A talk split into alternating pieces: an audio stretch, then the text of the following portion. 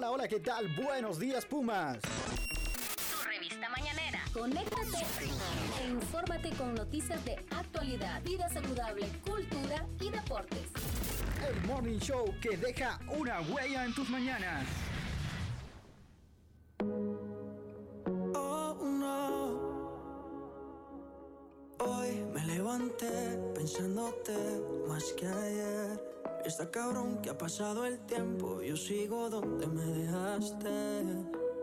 Tú pudiste hacer la vida en otro lugar y yo no encuentro Hola, hola, ¿qué tal? Muy buenos días, Pumas, y muy buenos días a toda la comunidad universitaria que nos sintoniza a través de Radio Comunica. Buenos días, Catherine, y buenos días a nuestro compañero Miguel, que hoy se nos une. Buenos días, Estras, ¿cómo está?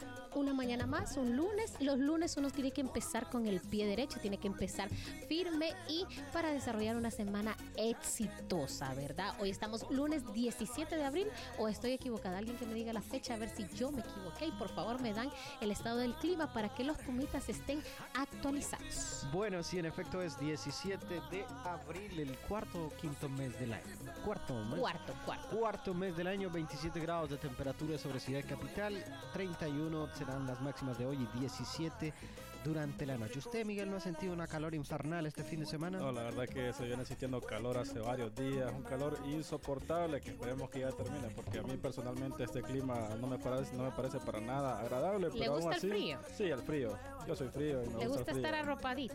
Es correcto.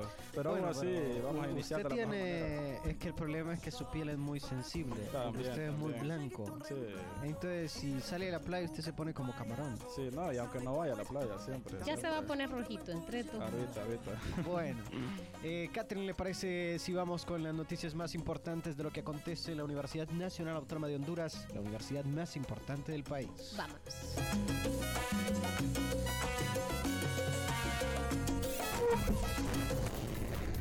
Noticias de actualidad. Lo más reciente que sucede en la UNA. Para mantener tu agenda al día.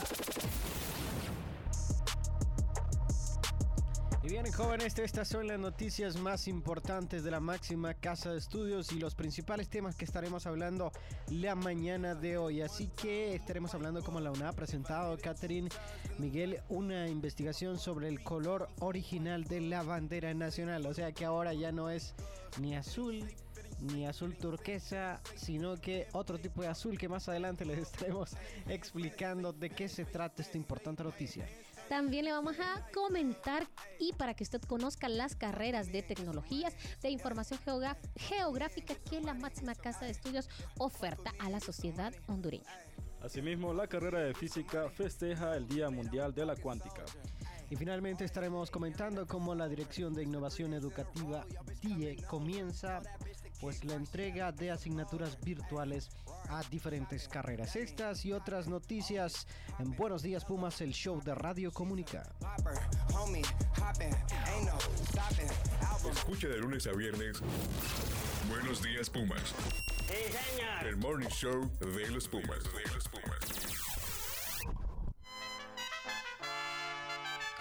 Y bien, como lo decíamos en los titulares, la UNA ha presentado a la presidenta Xiomara Castro una investigación sobre el color original de la bandera nacional.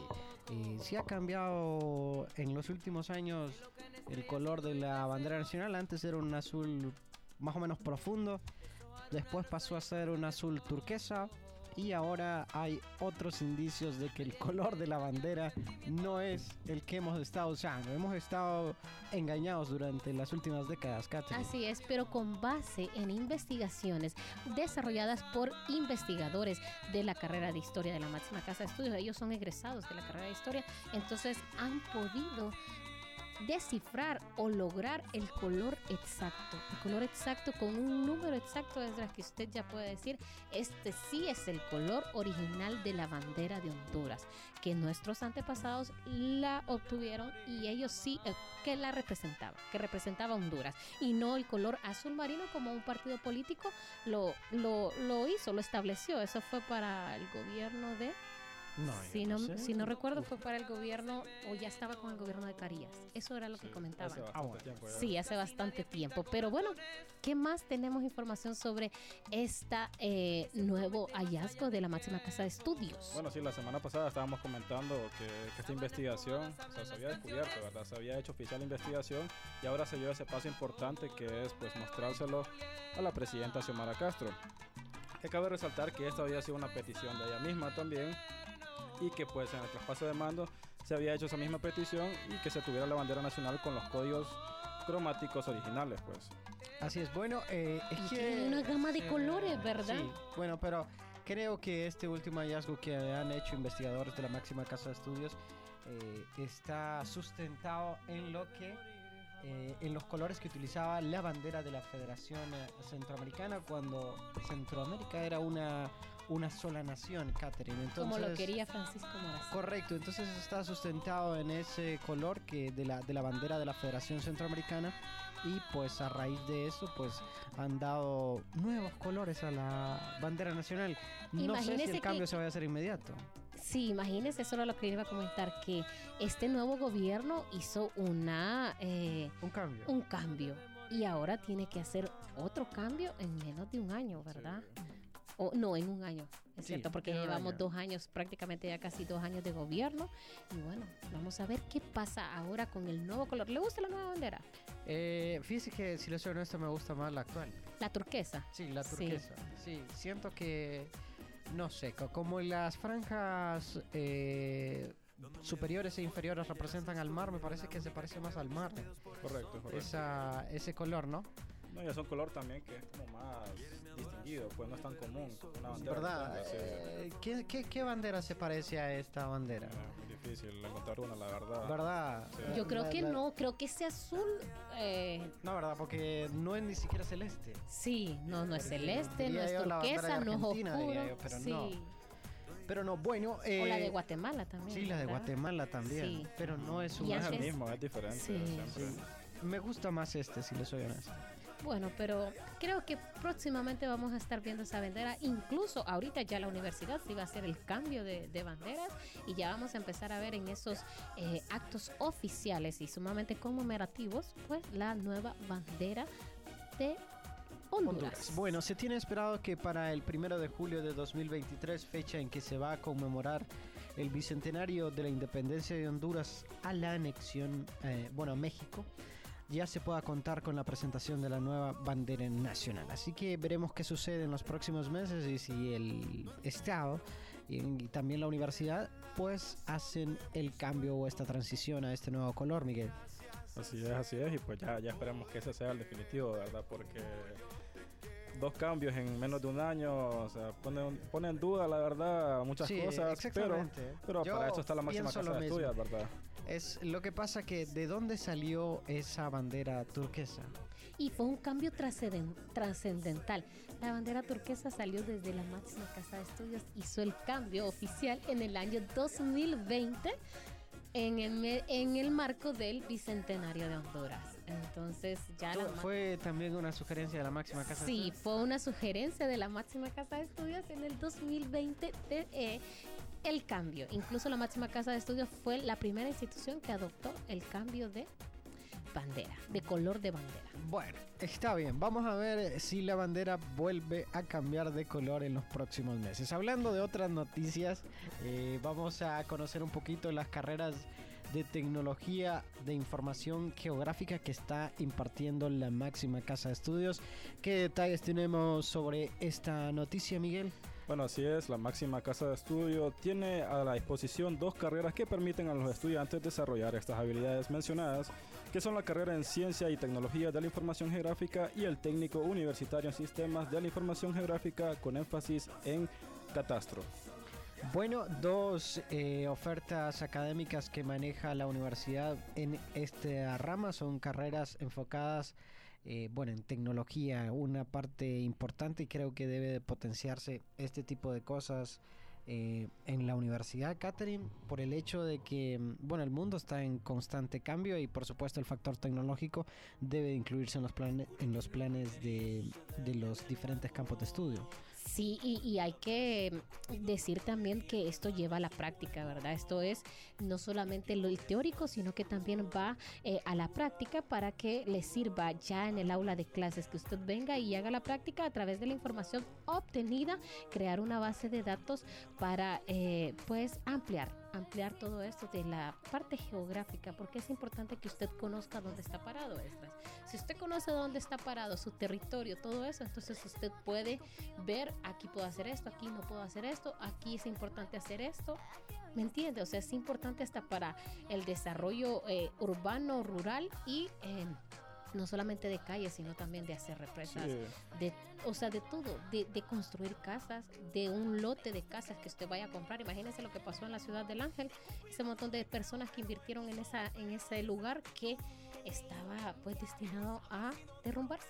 Es muy importante eso de tener, o sea, que no solo sea lo, teo- lo teórico, sino que lo llevemos a la práctica, porque es un tema que realmente necesita de manera esencial esa parte práctica, saber dónde estamos parados. Como Sí, imagínese que usted solo le digan en radio, usted puede hablar y hablar y hablar y después usted cuando le ponen un micrófono no puede hablar. Bueno, eh, importante muchachos que eh, van, a, van a estarse capacitando en temas de fotogrametría. Es primera vez que yo escucho, vamos a averiguar qué es este término, Catherine. También en cartografía, el uso de drones, que ahora ha tomado mucha fuerza el uso de drones, no solo en la parte, bueno, en este caso de geografía, sino vemos drones en todos lados, la verdad, ¿no? Son bastante útiles. Sí, ¿usted tiene algún dron? No, ¿Ha utilizado algún dron? tampoco, solo los he visto. Solo los ha visto ¿Y usted? Fíjese que no. tampoco, Catherine. ¿Usted tampoco? Tampoco. Bueno, los hemos visto, pero no los hemos usado. Eh, bueno, uno de los principales temas que se va a estar también capacitando eh, es también sobre universidades. Se van a incluir universidades internacionales en estos temas, aparentemente, Catherine. Así que enhorabuena por la máxima casa de estudios que está impulsando estas carreras que le apuntan a la tecnología y que seguramente en un futuro van a servir a la población hondureña.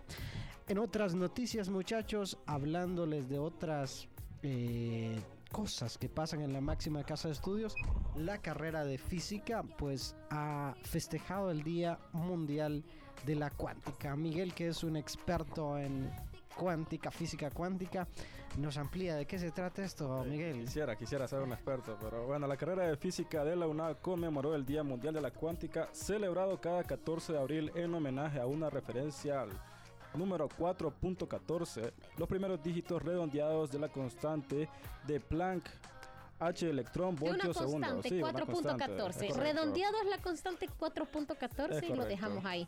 Pero fíjese que hicieron. Yo hice esa nota, ¿verdad? Ajá. Hey, explíquenos. Entonces, lo que les quiero la experta, no, no, yo no soy la experta, pero lo que les quiero decir es que hicieron conferencias para que usted aprendiera qué es la cuántica física, ¿Y usted para qué sirve la cuántica física. Bueno, usted cuenta. Claro que sí, claro que sí. Y la cuántica física está presente en todo, porque es el estudio de eh, microscópico, dice, el estudio de cosas importantes, cosas. Es que no sé cómo Que no podemos ver. Sí, ajá, correcto, pero está presente. ¿Saben qué está presente? En este celular que usted tiene en su mano. Ajá. Este celular que usted tiene en su mano, la física cuántica hizo que se desarrollara un transistor. Ese transistor hizo que esto pasara de aquellos marquesotes que tenían antes, de las computadoras grandísimas, Ajá. a que tuviera usted hasta un iPad.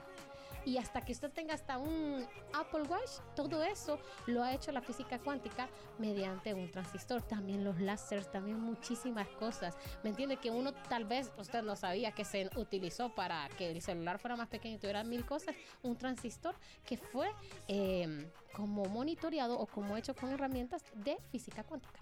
Bueno, entonces eh, podemos decir que la física cuántica ha venido a simplificar. A el- revolucionar. Sí, también. a simplificar, digamos, el tamaño de, lo, de, de las cuestiones tecnológicas, porque sí, yo me acuerdo.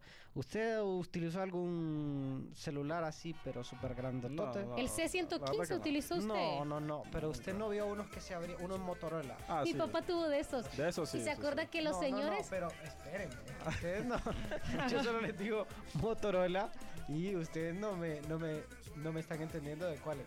De unos marquesotes, o sea, de unos bloques como de este tamaño y que se traían una tapita en la parte inferior que se abría y una antena en la parte de arriba. Como los que utilizan en las novelas narcos, que así, Sí, sí, sí, ¿verdad? bueno, Sí. pero- Que de ahí Bueno, viene, qué ¿verdad? bu- Qué, buena referencia la que tiene usted. referencia. No, no, Porque yo, yo, lle- yo llegué a conocer hasta cuando ya mi papá tenía unos más grandes y que les gustaba andarlos aquí a la par del... Como walkie talkie. Ajá, como walkie-talkie. ¿Cuál fue el primer celular que usted tuvo? Tuve un Sony, eh, o sea, ¿se acuerda que estaban los C115? Entonces yo no tuve de esa misma forma, pero como Sony, en marca Sony lo tuve. Ajá, ¿y usted? Yo tuve un Samsung, no sé si se acuerdan, allá- allá por el 2011, de unos que eran celular y televisión chiquitilla, que tenía como una antenita.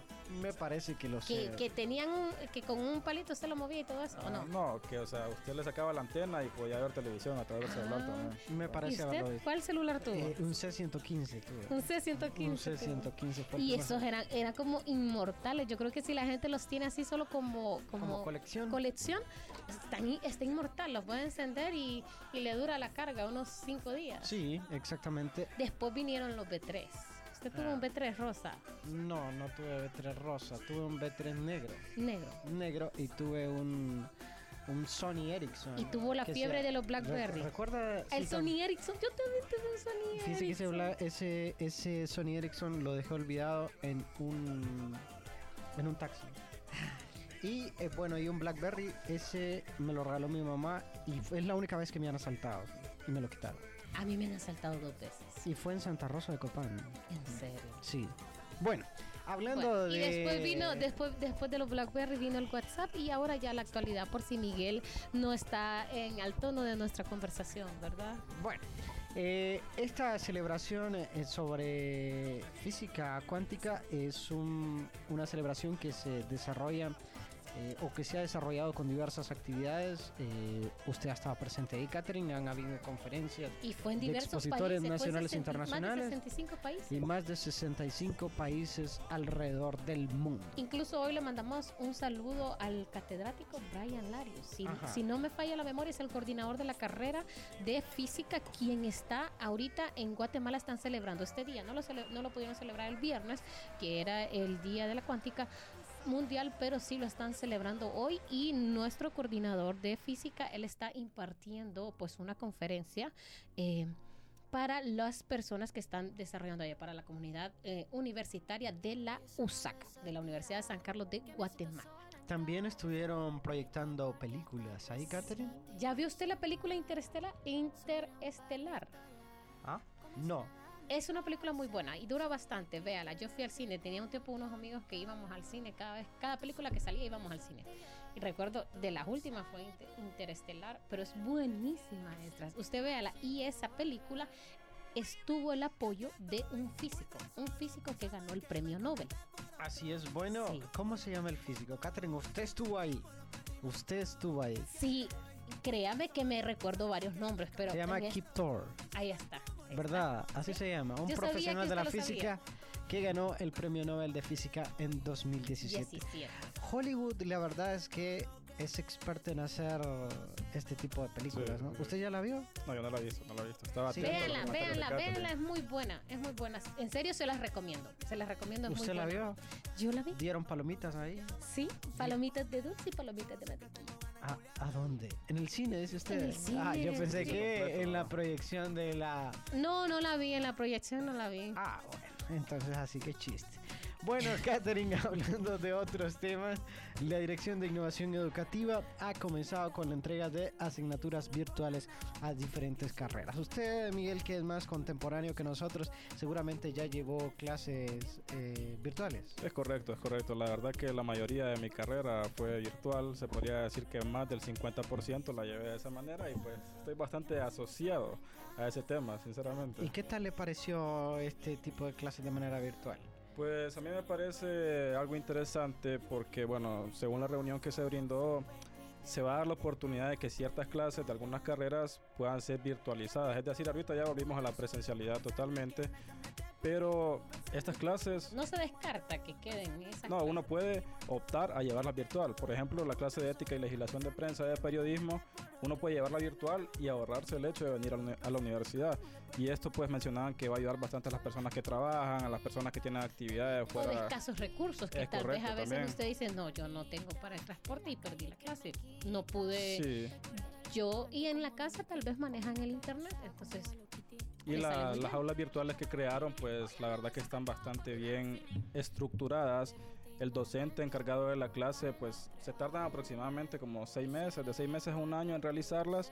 Y ahí está todo, ahí están todos los documentos, todas las tareas, todos los exámenes, hay videos, hay recursos interactivos, está bastante bien complementada para que el estudiante pueda llevarlo Ah, mire qué manera. cómo maneja porque- el tema Sí, ¿verdad? porque yo aparentemente decía, bueno, habilitaron una aula virtual y yo decía, bueno, ahí seguramente se conecta el profesor y los estudiantes y más nada. Y les da la clase y más nada. Ahí prácticamente el licenciado o el docente solo sirve de tutor, se podría decir ya así. es como las maestrías que ofrecen a nivel internacional si usted cursa una maestría a nivel internacional ya tiene todo ahí ya le dejan su trabajo que cuando lo tiene que es- se presentar ya le dejan despo- una vez pasa ese trabajo tiene que pasar al siguiente si no pasa al siguiente no puede ir al examen final y ya no le dan la Se basa bastante en el aprendizaje autónomo. Ahí se basa, el docente sirve principalmente de tutor, de guiar al estudiante, si hay alguna duda se le consulta, pero prácticamente todo es está del lado del estudiante, del alumno. Bueno, eh, comentarles muchachos que la entrega de estas asignaturas virtuales finalizará este, bueno, hoy precisamente Hoy el lunes finaliza. 17 de abril. Y bueno, se tiene previsto abrir un total de 16 materias de esta tipología durante el plazo de esta convocatoria. O sea, cada vez más, eh, más virtualidad en la Universidad Nacional Autónoma de Honduras, Catherine. enhorabuena porque la virtualidad está con nosotros lle- llegó para quedarse hace mucho tiempo y hay que apropiarnos y la universidad tomó una la pandemia que vino a hacerlo a usted es una adversidad en desarrollarla, en que a usted lo potenciara. Y en este, en eso estamos. Bueno, eh, enhorabuena por la Universidad Nacional Autónoma de Honduras que ha eh, potenciado la parte virtual. ¿Les parece si en este momento vamos a conocer las fechas importantes de lo que acontece aquí en la mejor universidad de Honduras? Sí, sí me parece. Bueno. Y mezclando el alcohol con la piqui piqui. A mí déjame probar que sea un quickie. Vuelve ya, que me dolió. Tú me quieres más, eso creo yo. Digo la última. Primero. Fechas importantes, lo último en la agenda del deporte y algunos datos que tienes que saber.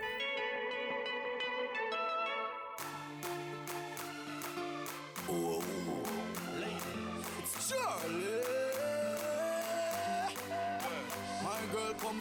Bien, jóvenes, momento de las fechas importantes en Buenos Días Pumas. Comentarles que eh, Pumas en Acción, un- uno de los movimientos que está aquí en la máxima casa de estudios, pues está invitando a la comunidad universitaria al Congreso Virtual Derechos Humanos. Esto se va a estar llevando a cabo este 27 de abril de 7 de la noche a 8 de la noche.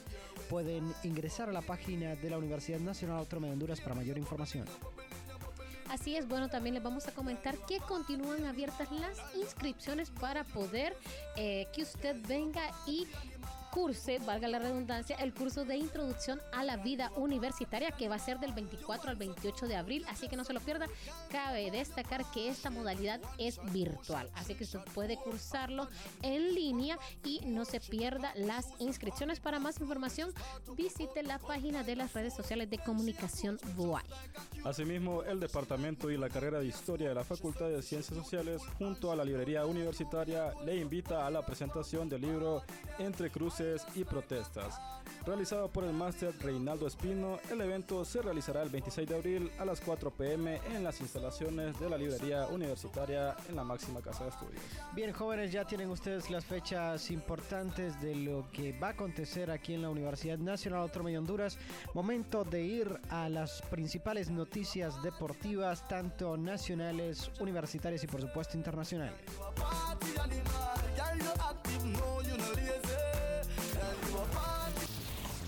Deportes, las fechas y eventos importantes los tienes con nuestro calendario deportivo universitario.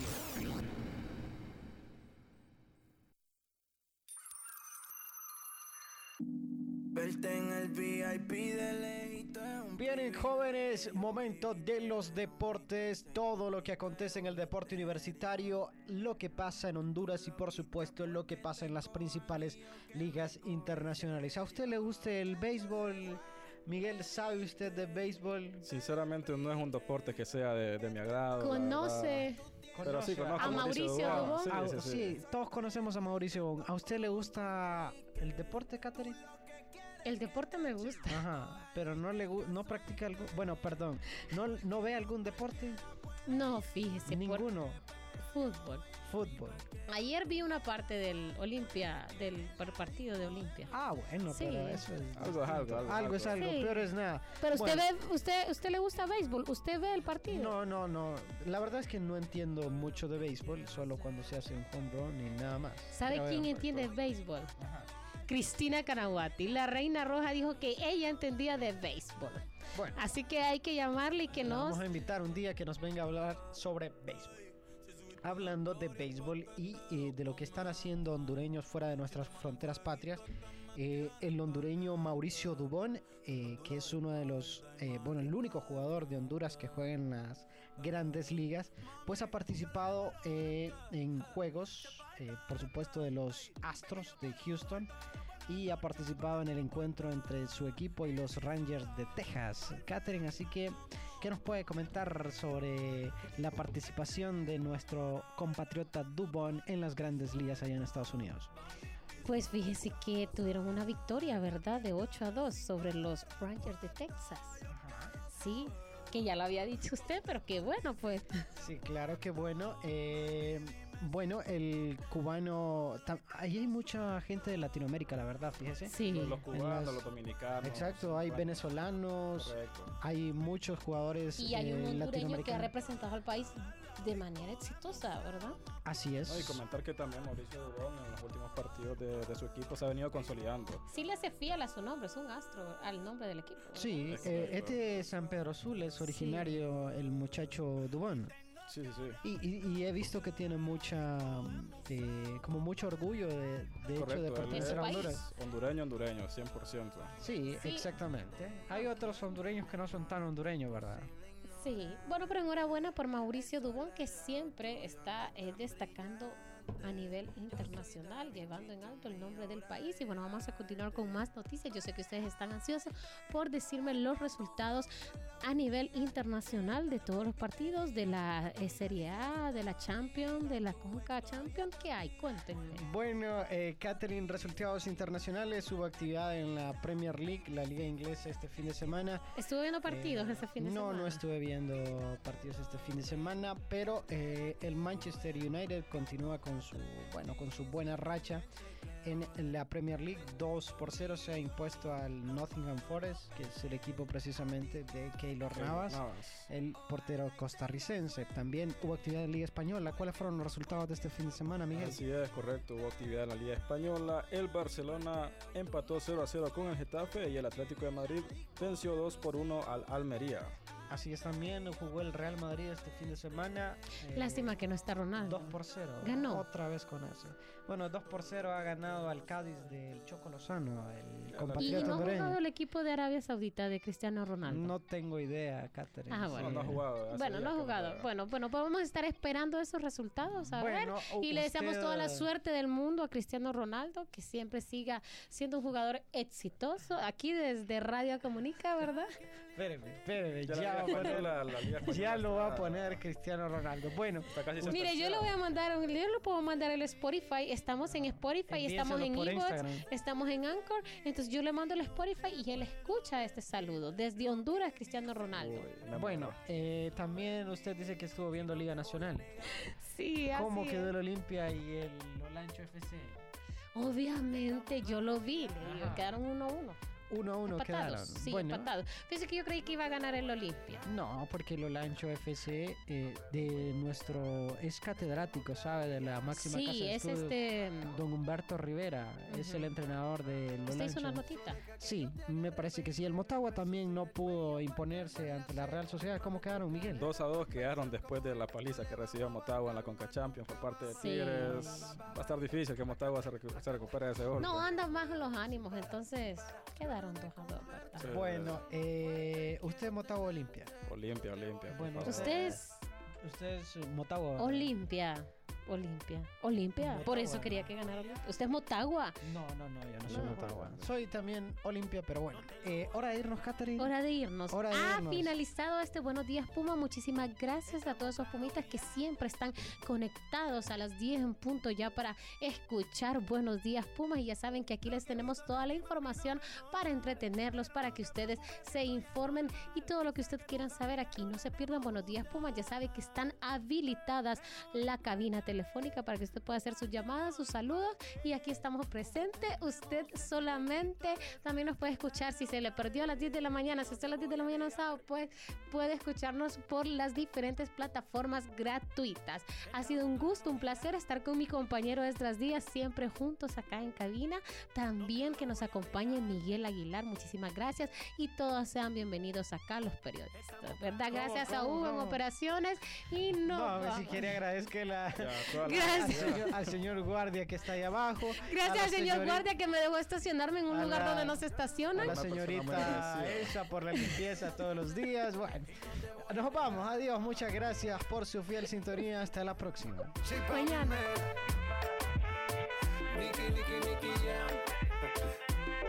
La industria en J Balvin.